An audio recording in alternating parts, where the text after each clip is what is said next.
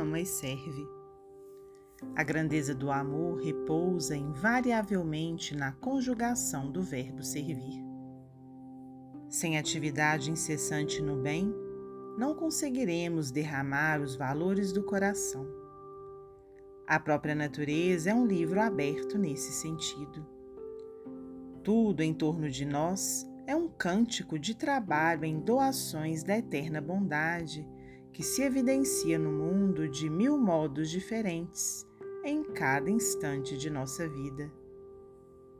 Por amar, em nome do Pai misericordioso, serve o sol, sustentando todas as criaturas.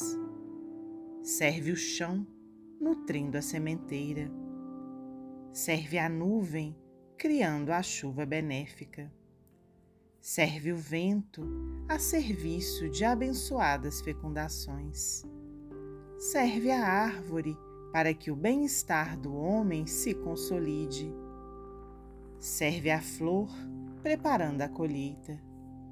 Serve a fonte, socorrendo a terra necessitada. Serve a pedra, garantindo a segurança do lar. Serve o pássaro, cooperando com o lavrador.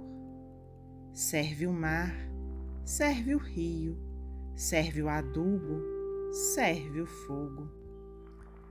Forças de Deus amparando a humanidade ajudam em silêncio, sem retribuição e sem queixa.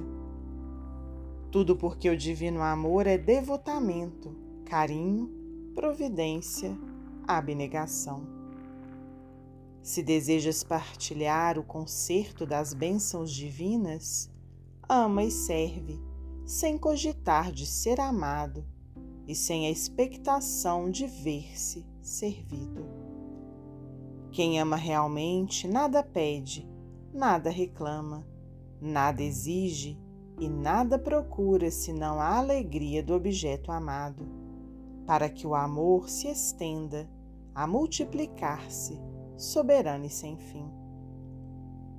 Enquanto esperas o manto ilusório das considerações humanas, teu amor sofre a vizinhança da vaidade. Enquanto aguardas a compreensão dos outros, o teu amor experimenta a inquietante aproximação do egoísmo. Ama simplesmente, ajuda sem paga, dá sem reclamação, auxilia sem exigência. E, servindo cada vez mais, serás um dia surpreendido em pleno campo de trabalho pelo divino servidor que te converterá com a sua luz em nova luz para a terra e para os céus.